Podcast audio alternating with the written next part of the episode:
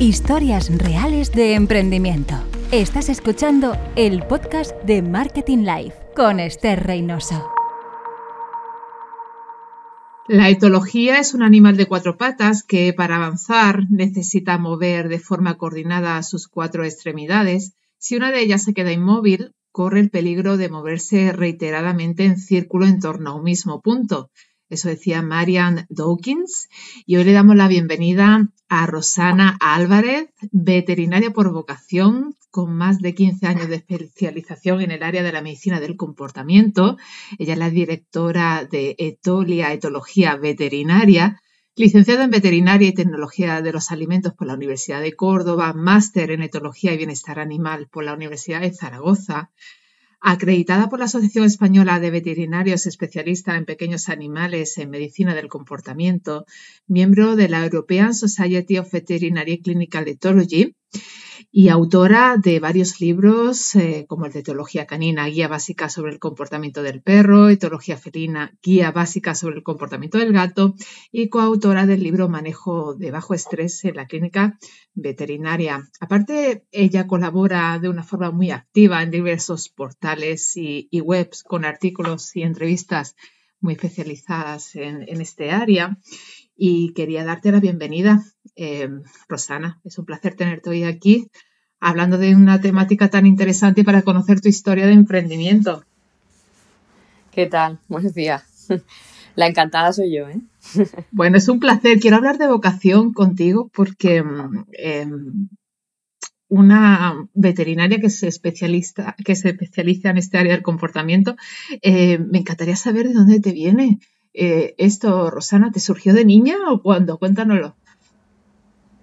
Pues mira, concretamente anoche aquí en el Congreso estábamos hablando de, cómo le surgió a cada uno el interés por estudiar la carrera, ¿no? Y, la verdad es que coincidíamos en que la mayoría eh, queríamos ser veterinarios desde chicos. O sea, yo, yo desde que me acuerdo, que no sé qué edad tendría, la verdad, yo siempre he querido ser veterinaria. Siempre. Y en mi casa eh, esto también es otro tema que comentábamos. En mi casa no, no hay ninguna tradición de...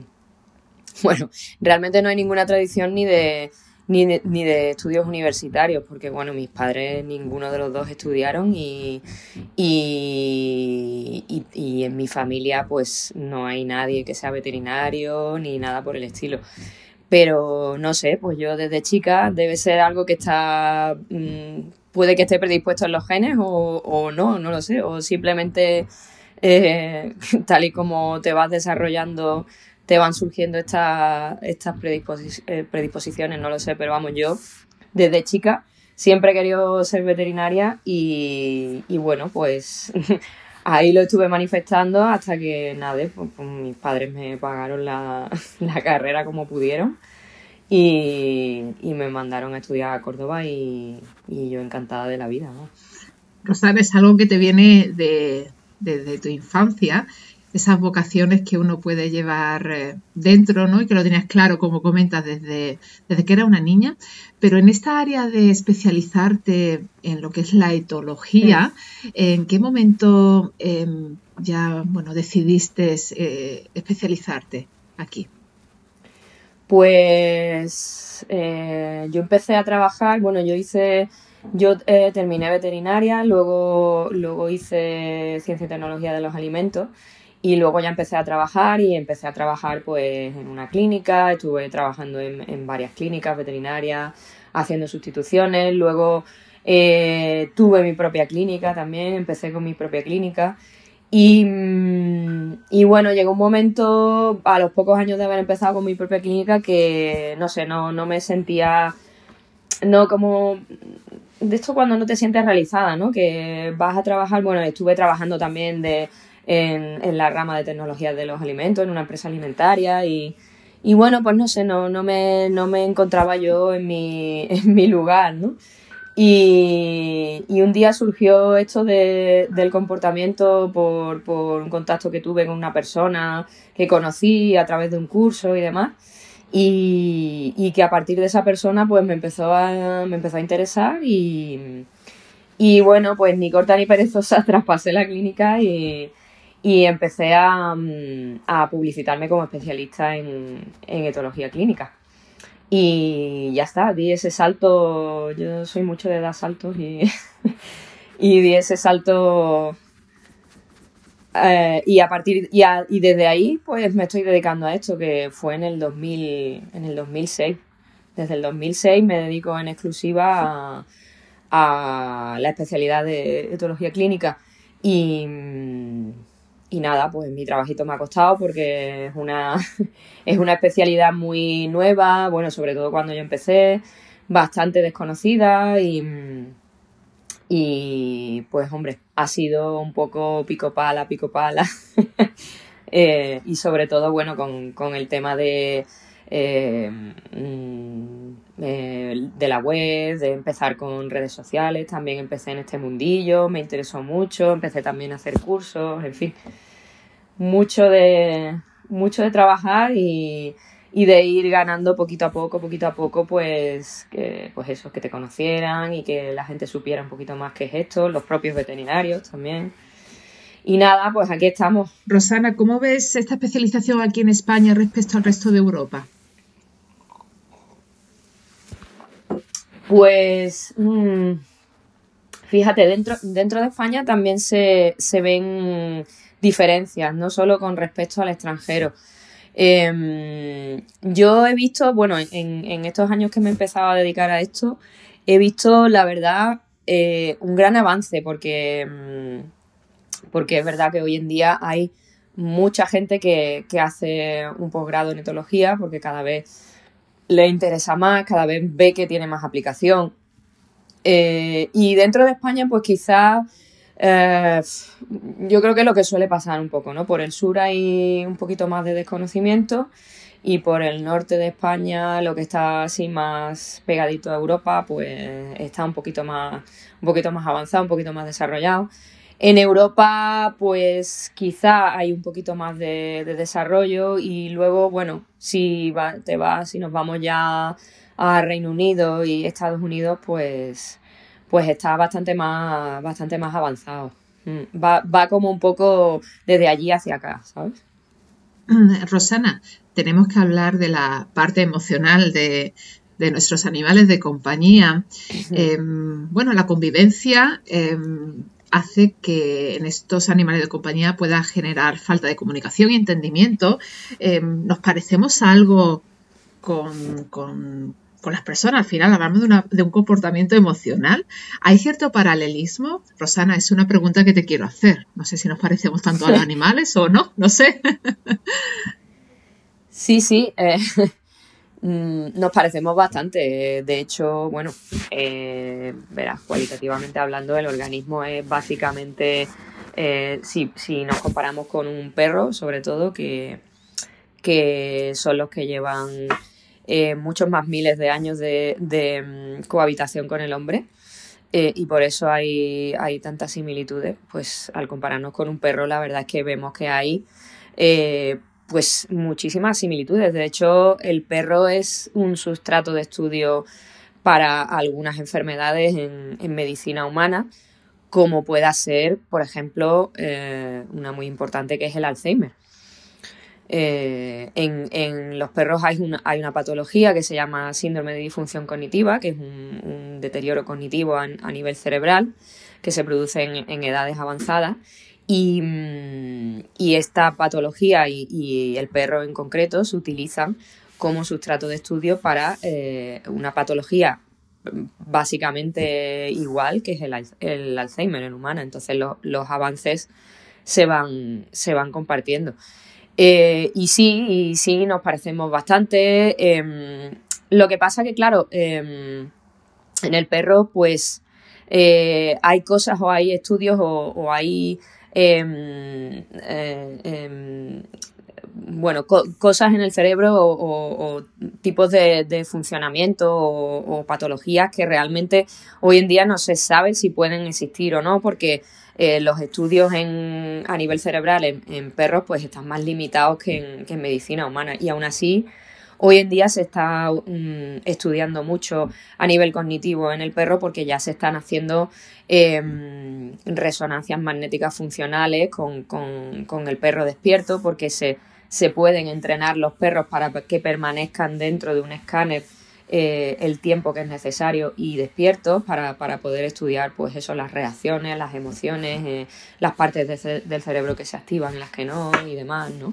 Entonces, hoy en día estamos mucho más avanzados y, y cada vez se van descubriendo más cosas y las cosas que se descubren pues quizá nos pueden asustar un poco porque porque pues eso son, son muy similares a, las cosas que nos pueden pasar a nosotros y las emociones que experimentan eh, los perros son muy similares y, y, esto a veces pues asusta, ¿no? Hoy en día sí es verdad que la gente todavía tiene poco en cuenta, o sea, tiene, tiene en cuenta al perro quizá como, una, como un ente muy simple eh, a nivel en general, ¿no? Eh, pero sobre todo a nivel cognitivo y, se debería saber, se debería conocer mucho más que, que, el perro es mucho más de lo que parece. Qué interesante. Rosana, hablamos siempre que es mejor prevenir que curar. ¿Recomiendas en el momento en el que tengamos un animal de compañía hacer uso de estos servicios o si suelen contratar eh, una vez que, tenemos señales de alarma? Pues se suelen contratar una vez que hay señales de alarma, pero eh, ciertamente recomendamos que se haga todo lo contrario, porque como, como, como todo en la medicina, tanto veterinaria como en la medicina humana, lo mejor, como ya sabemos, es prevenir antes, antes de que las cosas graves ocurran, ¿no? Y, y hombre, si ponemos, si ponemos como ejemplo un, problema muy común, que es la agresividad hacia personas, ¿no? Em, tanto en el perro como en el gato, pues quizás si la gente conociera muchísimo más acerca de, eh, pues de cómo se comunica un perro, de cómo funciona, de cómo se comporta, de cuáles son sus necesidades que hay que tener eh, perfectamente satisfechas, eh, qué cosas se deben hacer y qué cosas, sobre todo qué cosas no se deben hacer bajo ningún concepto. Pues si, tu, si estuviera todo eso más claro, eh, seguramente habría muchos problemas mm, bastante graves que no, que no ocurrirían. ¿no? Yo lo hablaba anoche también con los compañeros. suelo, como especialista, suelo encontrarme en los casos cuando ya están en un nivel pues de, bastante cronicidad, ¿no? De bastante graves, ¿no? Porque, porque la gente, tú sabes, pues suele recurrir a distintos tipos de métodos antes de, acudir a un especialista, ¿no? Porque quizá piensan que es una consulta que cuesta dinero, y es verdad que cuesta, cuesta un dinero, ¿no? Un especialista, pero eh, si te gastas ese dinero cuando realmente todavía no tienes un problema grave, pues probablemente te gastarás menos dinero que cuando el problema ya es grave, ¿no? Porque una vez que el problema ya es grave, el tiempo que tienes em, que emplear es muchísimo más, eh, el dinero que te gastas también es muchísimo más y sobre todo eh, que lamentablemente en algunos casos hay eh, más bien poca solución, ¿no? Entonces, o la solución no es abordable por la familia, ¿no? Porque claro, tener un animal en una familia que, que está siendo agresivo, pues no todo el mundo lo puede, lo puede sostener, ¿no? Y sobre todo si la familia está compuesta también con, niños pequeños o con personas mayores y demás, ¿no? Entonces, pues sí recomendamos, eh, bueno, de todas, todas, la prevención de que cuando se tenga un perro, un gato o cualquier animal, eh, se consulte desde el primer momento, incluso antes de tenerlo, incluso antes de, de adoptar o adquirir el animal, que se consulte previamente cuáles son las características de ese animal o, qué animal quizá te, conviene más para tu familia, para tu rutina, para tu modo de vida, ¿no? Y mm, enterarse de todo eso antes incluso de tener el animal y luego pues valorarlo con tu familia y ver qué es lo que nos conviene más, qué, qué no, si esto, si este animal, si el otro, si si lo que pensábamos a lo mejor pues ya no, no, tiene, no tiene ninguna cabida por lo que nos han explicado, etcétera, ¿no? Pero, pero vamos, eh, o sea, la prevención es nuestra, nuestra mejor herramienta, siempre, siempre, siempre. Y bueno, para nuestros oyentes que tienen animales, Vamos a hablar de una forma un poquito más genérica y para que nos entiendan mejor, Rosana, qué tipo de servicios eh, ofrecéis, ofreces desde Etolia. Em, algunas eh, señales de alarma, por ser eh, concreta, pueden ser agresividad, destructividad, ladrido o maullido excesivo en caso de gatos, miedo, ansiedad. Em, ¿Qué servicios ofrecéis? ¿Cómo trabajáis, Rosana? Pues mira, em, nosotros recomendamos que desde el primer momento que el animal tenga un cambio de comportamiento, se acuda. Eh, o sea, se acuda, lo normal es que acudas a tu veterinario y le digas, pues mira, mi perro mm, o mi gato eh, no come, o mi gato está más quieto de la cuenta, o mi gato em, hoy se ha hecho pipí fuera del arenero. Eh, o mi perro, pues de repente ha empezado a hacerse pipí en casa cuando antes no lo hacía. O mi perro me ha gruñido. Eh, cualquier tipo de cambio en el comportamiento al, que estás acostumbrada de manera habitual eh, requiere ser consultado por lo que comentábamos antes, ¿no? Porque la prevención es la mejor arma. Si dejas que eso evolucione, pues probablemente va a ser mucho más difícil después, ¿no? Entonces, eh, siempre es mejor coger las cosas a tiempo y si tu perro te ha gruñido hoy, pues que no tenga que volver a ocurrir y que tú sepas cómo, eh, qué es lo que está pasándole al animal, porque si te ha gruñido y hay un cambio en el comportamiento es porque está pasándole algo o algo está pasando en el entorno que le está afectando y que, y que sepas cómo, cómo encaminar eso, ¿no? Entonces, nosotros básicamente ofrecemos el, servicio de, consulta de especialidad en medicina del comportamiento, pues eh, bien las personas particulares o, bien los compañeros, las personas particulares se pueden poner en contacto directamente para hacer una consulta cuando, cuando han visto algún cambio en el comportamiento o los compañeros veterinarios pues nos remiten un caso que, ha llegado a ellos, pues eso, de algún cambio en el comportamiento. ¿De acuerdo? Ese es eh, nuestro servicio básico y fundamental. Luego también tenemos un servicio de, educación. Yo trabajo con, varios educadores caninos y educadoras caninas eh, que, llevan un servicio de educación del animal y también de modificación de conducta en casos en los que ha habido un, problema de comportamiento y hay que eh, hacer una serie de ejercicios para eh, modificar esa conducta y, volverla a, su estado normal, ¿no? Eh, luego también tenemos, bueno, pues hacemos mucha formación, tanto a veterinarios como a, como a particulares, y mm, formación en etología tanto canina como felina. Y luego tenemos también em, intervenciones asistidas con, perros, con una de, nuestras educadoras que es también técnico en, intervenciones asistidas con perros. Y, bueno, pues tanto si es para alguien en particular que necesite eh, este servicio con, con, un perro como si es para colectivos, pues también, también ofrecemos este, este servicio. Rosana, hablamos eh, de perros y gatos. Lo digo por si hay algún oyente que tenga algún animal exótico. ¿También te llegan? No sé, ¿nos puedes poner algún ejemplo? Eh, pues no, no trabajo con ni con mm, por bueno hasta hasta, día, hasta el día de hoy no trabajo ni con ni con exóticos ni con eh, caballos, ¿vale? no lo descarto, pero, pero bueno, mm, la verdad es que preferí en su momento centralizar en, perros y gatos porque era un poco más, más sencillo, ¿no? Em, en exótico, bueno, pues eh, las personas pueden acudir a, mm, compañeros especialistas en, en, exóticos que tenemos en Málaga, eh, unos, unos cuantos muy buenos. Mm, y, bueno, también remito algunos casos a otros compañeros que son especialistas en etología de, exóticos. Y en caballos lo mismo, ¿vale? Lo que pasa que, fíjate, si en, si en perros y gatos la cosa está poco desarrollada y poco conocida, imagínate en exóticos y en caballos, ¿no? La, pero realmente hace mucha falta también, ¿eh? eh animales que están todos, los exóticos sobre todo ah, bueno, hace mucha falta mucho conocimiento de, de, necesidades básicas, ¿no? Porque hay animales que se pasan toda su vida en una jaula y eso, pues, evidentemente no es, no es bienestar, ¿no? Y en el mundo del caballo, pues también hace falta muchísimo conocimiento de, del comportamiento.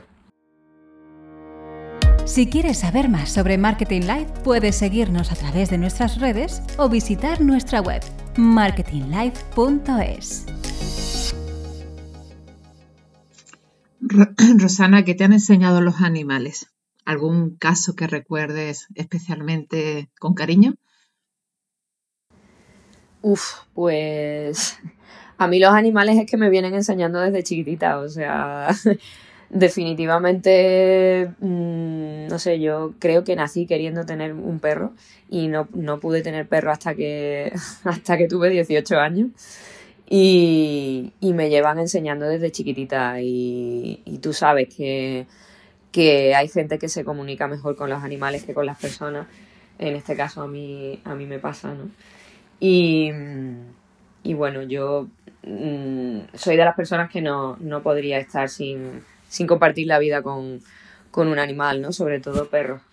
Eh, casos con cariño, pues hay muchos, es que hay muchos. Mm, a ver, recuerdo eh, sobre lo que hablábamos antes de, de el tema de la prevención y de que lo ideal es aquí, o sea, antes de adoptar o adquirir un animal, pues eh, recabar información y asesorarse y demás, pues recuerdo un caso en concreto que, que de una familia que, que, empezó de esa manera, ¿no? Antes de, de adquirir a su perrita y, y ellos han pasado por todo, creo que por todos los servicios que ofrecemos.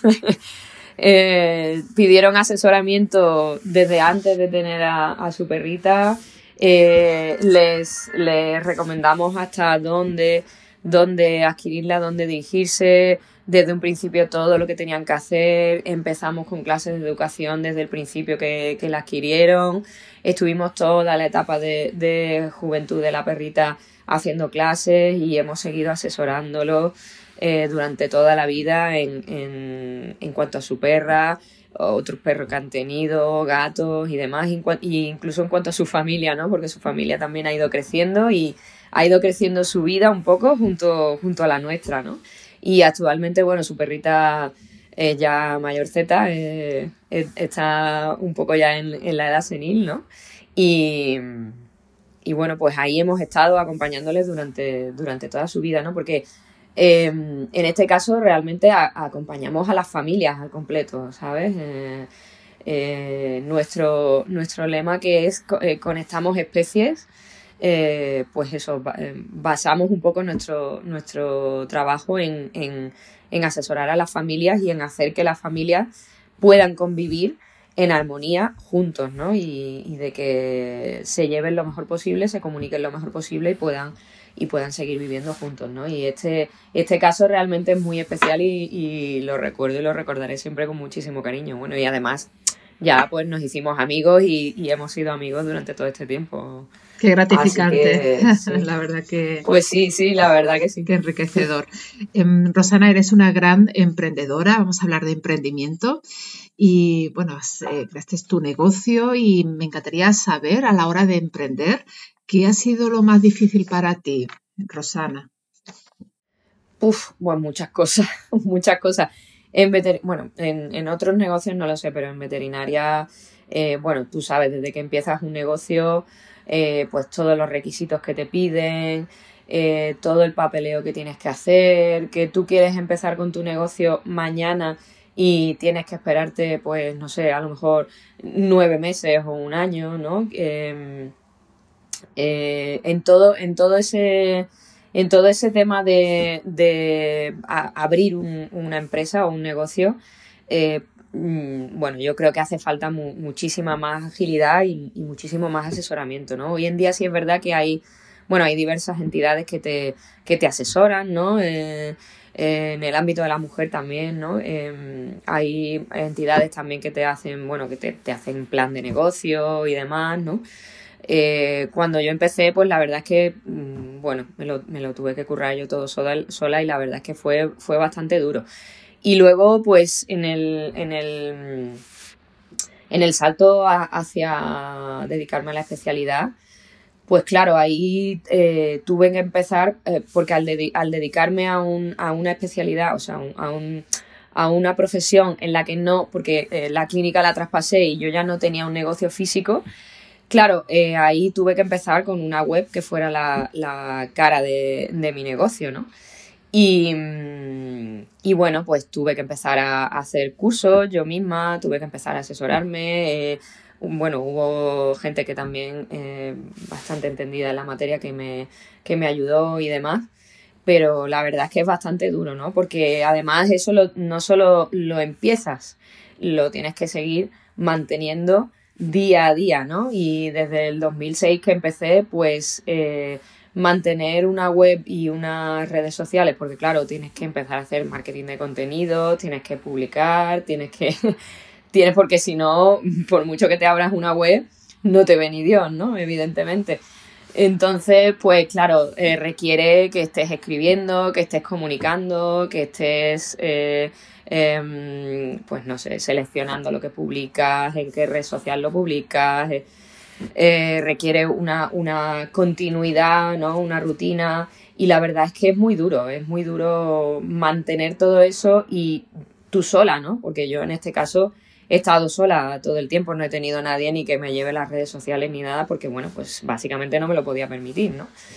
Em, entonces, bueno, pues requiere, es, es, otro trabajo más, ¿no? Es decir, además de hacer consultas de etología clínica, pues eh, he tenido siempre otro trabajo que es, pues, no sé, el community manager o como lo quieras llamar, ¿no? De, tu propio de tu propio negocio, ¿no? Y escritora y de todo, ¿no? Entonces, pues la verdad es que eso es muy duro y es muy difícil de llevar. Y hay días que, que bueno, dices, mira, paso de todo y no publico más, pero claro, eh, inmediatamente se te viene otra vez a la cabeza, ¿no? Porque no, no, no se puede dejar, ¿no? La verdad es que no se puede dejar.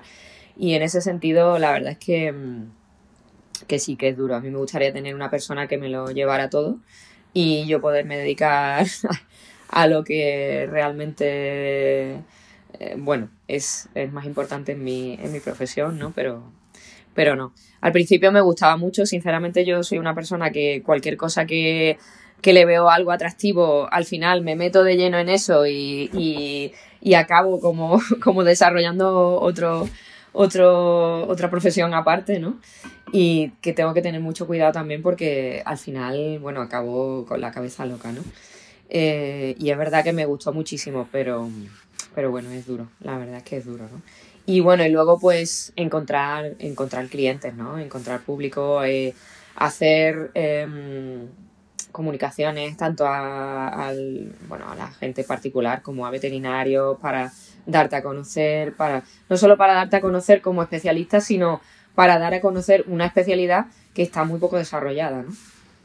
Entonces, bueno, ha sido la verdad un trabajo bastante, bastante duro, bastante duro. Muy de pico pala, pico pala todos los días. Rosana, tienes muy em, integrado en tu día a día toda esta parte de estrategias de marketing digital, eres muy activa en varios canales como LinkedIn, eres consciente de tu marca personal y de la importancia de estar comunicando tu trabajo y tus proyectos en este ámbito digital. Bueno, los canales que está hoy día la sociedad, la economía digital, los clientes son digitales y estás comunicando en, los canales donde, donde nos movemos la sociedad. ¿Cómo ves a los veterinarios, eh, colegas de, de profesión, en este área actualmente? ¿Consideras que em, tus compañeros em, profesionales que están ejerciendo la veterinaria en las diferentes áreas de especialización deberían también de integrar más en su día a día o bien de forma interna o externa según consideres eh, esta área? ¿Cómo ves, cómo ves a tus compañeros en esta área digital, Rosana? Pues sí, yo veo mucha, mucha necesidad en, el sector veterinario. Em, Claro, ten en cuenta que los veterinarios, eh, bueno, eh, eh, están en, sus clínicas, están desde muy temprano por la mañana hasta muy tarde por la tarde. llevar una clínica veterinaria hacia adelante mm, es bastante, bastante pesado, ¿no? Y, claro, bueno, pues a los veterinarios lo que nos gusta es estar con el animal, estar con la gente, hacer diagnósticos y demás. Y la parte digital, pues se nos queda como muy, como muy difícil, ¿no? Y, y como muy un trabajito ahí que uf, lo tengo que hacer cuando llegue a casa o lo tengo que hacer por la mañana cuando me levante y es difícil para nosotros, ¿no? Así como el, el tema de la gestión de la clínica también también es complicado, ¿no? Llevarlo para adelante, pero claro, los veterinarios somos, o sea, trabajamos en nuestra profesión y además, pues claro, tenemos que llevar la empresa, ¿no? Que es, eh, es otra cosa, es otra mochila que llevas ahí cargando a cuestas, ¿no? Entonces, sí, yo veo, yo veo muchísima necesidad. Eh, hoy en día hay compañeros que no tienen ni siquiera web. O sea, yo... Eh, en mi, en mi comunicación con los compañeros como especialista, cuando me llega un caso y luego quiero pasarles un correo con el informe y demás y tal, eh, y busco a ver qué, eh, quién es este compañero, dónde está, qué clínica tiene, y veo que no aparece ninguna web, yo me, me, llevo las manos a la cabeza, ¿no? Porque como hoy en día mm, todavía puede existir algún negocio que no tenga web, ¿no?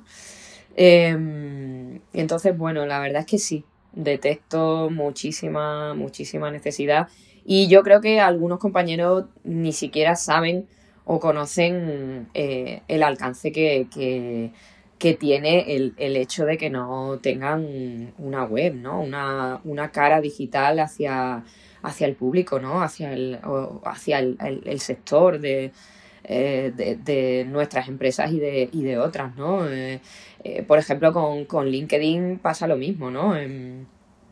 LinkedIn es, un, es un, una red que, que, mm, que bueno, que, que, yo creo que tiene muchas vertientes. Una de ellas es pues el, el hecho de que te conozcan a la hora de búsqueda de empleo y demás, pero, pero otra parte muy importante yo creo que son las conexiones que puedes hacer entre entre compañeros que, que, están en tu misma en tu misma eh, mm, en tus mismos intereses no en tu misma red de intereses en, en tus mismos eh, proyectos o, mm, eh, no sé puedes conocer a gente que, que, a lo mejor resulta que tú no pensabas que tenía tus mismos intereses y con los que puedes crear empezar a crear redes y luego pues sí te puedes ver en los congresos y demás pero pero los congresos son dos días, tres días y luego se acabó. Y sin embargo, esto sigue ahí, ¿no? Eh, em, yo creo que es muy importante a la hora de, desarrollar nuestros negocios y nuestras profesiones, de,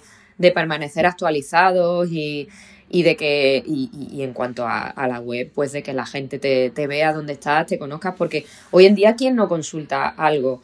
Eh, sobre todo a través del móvil, ¿no? En, ¿Quién no consulta la web de, una empresa, ¿no? Para enterarse de lo que sea, de, qué cara tiene, de, qué tipo de web tiene, de, si me atrae, si no me atrae, si me atrae esta más que la otra, de, no sé, de precios, de, dónde están situados, de tal, de qué ventajas ofrecen a los clientes.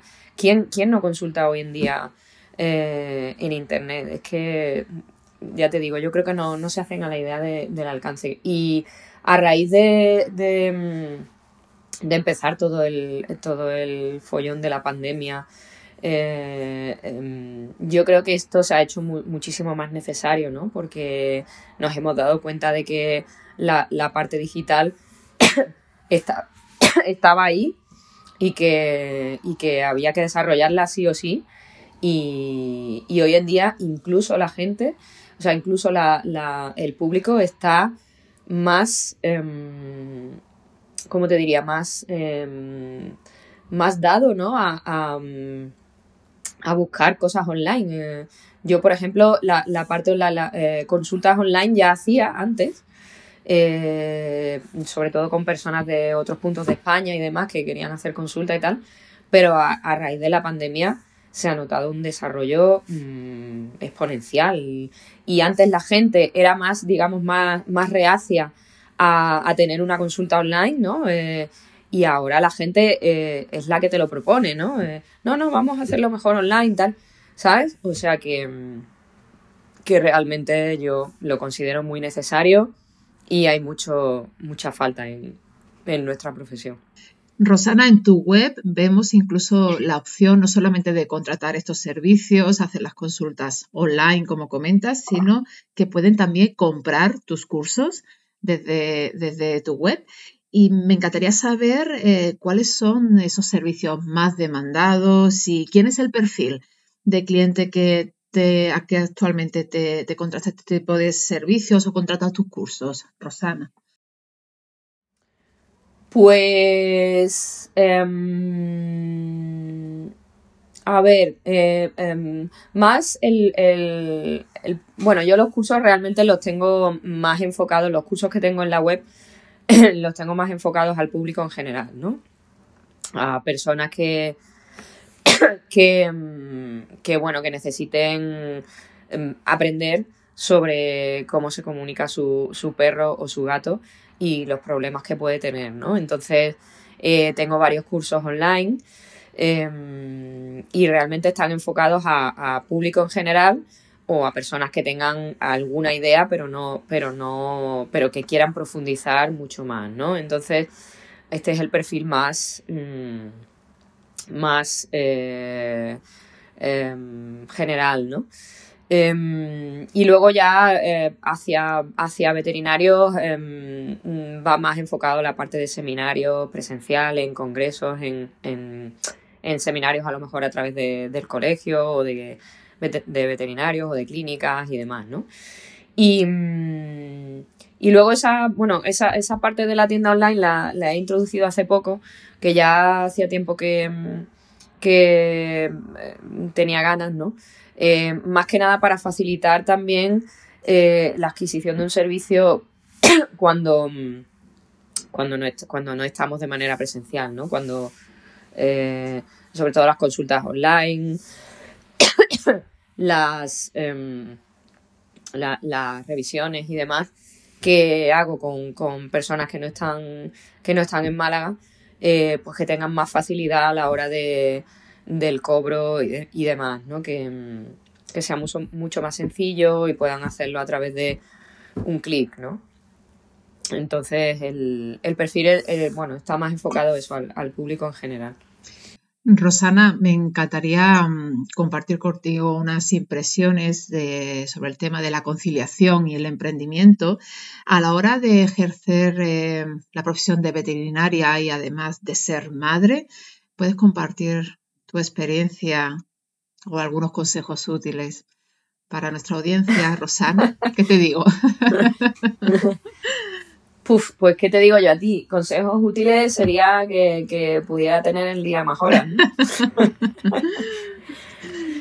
la, mm, bueno, la, conciliación aquí en España, como todos sabemos, eh, familiar y laboral brilla por su ausencia, ¿no? O sea que el consejo es haz lo que puedas y como puedas. Es que no, no podemos hacer otra cosa, eh, Esther. Esto es, esto es, em, es muy difícil, es muy difícil. Em, aquí, pues claro, si no, si no tienes familiares con quien, con quien dejar a los niños y demás, pues, eh, pues te las ves negras, te las ves negras porque al final tienes que recurrir a, dejar al niño en, eh, pues a lo mejor más horas en el colegio o en actividades o que es lo que hacen la mayoría de los padres, ¿no? Porque tienen su jornada laboral y, no pueden hacer otra cosa, ¿no? Porque lamentablemente pues tenemos que ganar dinero para poder seguir viviendo, ¿no? Entonces, eh, aquí en España la verdad es que el tema está muy, eh, muy, muy en pañales, ¿no? Y, bueno, a la hora, bueno, la, maternidad, a la hora de, eh, pues el tema de las, las, prestaciones, las bajas por maternidad y demás, tampoco puedes decidir en tu familia cómo quieres llevar a cabo esa, esa, esas bajas, ¿no? ¿no? No puedes decidir entre tú y tu pareja quién de los dos o de las dos o eh, mm, eh, quiere coger ese, ese, tiempo, no lo puedes compartir tampoco, eh, te obligan a que, a que la madre que ha tenido el bebé pues sea la que se coja ese periodo y, y el, el, la otra parte de la pareja pues se coja su parte, pero no, no puedes compartir, no puedes cederle tus días a la otra persona o, o si la madre quiere eh, incorporarse a trabajar, pues no, no te puede pasar a ti sus días, ¿no? sus permisos, con lo cual esto es haz lo que puedas y, poco más, ¿no? Yo, en mi caso, pues em, eh, en nuestra familia, que somos dos mujeres, pues eh, bueno, pues nos vamos compaginando. Yo mm, concretamente, mm, mi trabajo mm, me requiere más eh, entonces yo mm, pues paso más parte del tiempo trabajando, tanto fuera como dentro de casa y mi mujer es la que, bueno, tiene un trabajo que es más un trabajo que, empieza y acaba y, no se lo lleva a casa como yo. Entonces pues eh, lleva más la carga de, todo lo que es el día a día con, con las niñas y con, y con la parte de la casa, ¿no? Eh, y bueno, pues nos vamos compaginando en función de los horarios que tiene ella, pues yo voy compaginándome mis horarios y así, ¿no? Eh, como todas las familias un poco, ¿no? Pero gustaría, sería súper interesante que, pudiera ser de otra manera, ¿no? Bueno, pues eh, eso sí, confiamos que en el futuro las cosas cambien, ¿no, Rosana? Para todos, ojalá. Pues sí. sí. Rosana, tu objetivo es eh, dar alcance a los problemas de comunicación entre las personas y sus animales de compañía, formar a veterinarios generalistas, a familias, a educadores eh, caninos. Em, me encantaría que nos compartieras, Rosana, dónde te pueden encontrar, tu web, que la dejaremos en, en las notas del podcast. Rosana, por favor, compártenoslo, dónde te pueden encontrar, en qué canales pueden contactar contigo. Bueno, pues la web es etologiaveterinaria.net, muy fácil. Y luego pues me pueden encontrar en todas las redes sociales, Instagram, Twitter, Facebook, LinkedIn. Eh, tenemos canal en YouTube también, tanto si buscan por Etolia como si buscan por Rosana Álvarez, me van a encontrar por, por cualquier sitio pero básicamente a través de la web, eh, eh, pues ahí aparece formulario de contacto, formulario para pedir cita, de consulta, eh, correo electrónico, redes sociales, todo. ¿De acuerdo? O sea que, que me pueden encontrar. Rosana, estoy muy agradecida de tenerte hoy. Me ha encantado la, la entrevista contigo, que compartieras esta, esta visión tuya de emprendimiento, de la profesión, de tu vocación. Y bueno, yo creo que te falta un podcast, ¿no, Rosana? Ya en esta parte de ampliar tu estrategia de marketing digital. yo creo que un podcast, mm, la verdad que te veo, no ¿eh? Me des ideas porque... no me des ideas porque al final, tú sabes. no, no, no, no me da la vida, ¿eh? No, no me da la vida me da la vida para un podcast ya, pero bueno. Bueno, yo te veo, yo te veo, ¿eh? Lanzo la idea, lanzo la me idea. ven, ¿no? Sí, sí. bueno, Rosana, muchísimas gracias. Gracias eh, también a los que estáis tras el micro eh, regalándonos vuestro tiempo cada semana y espero que hayáis disfrutado esta entrevista tanto como yo. Muchísimas gracias, Rosana. Nada, gracias a ti. Acabas de escuchar Historias Reales de Emprendimiento. Si nos quieres contar la tuya, síguenos en redes sociales.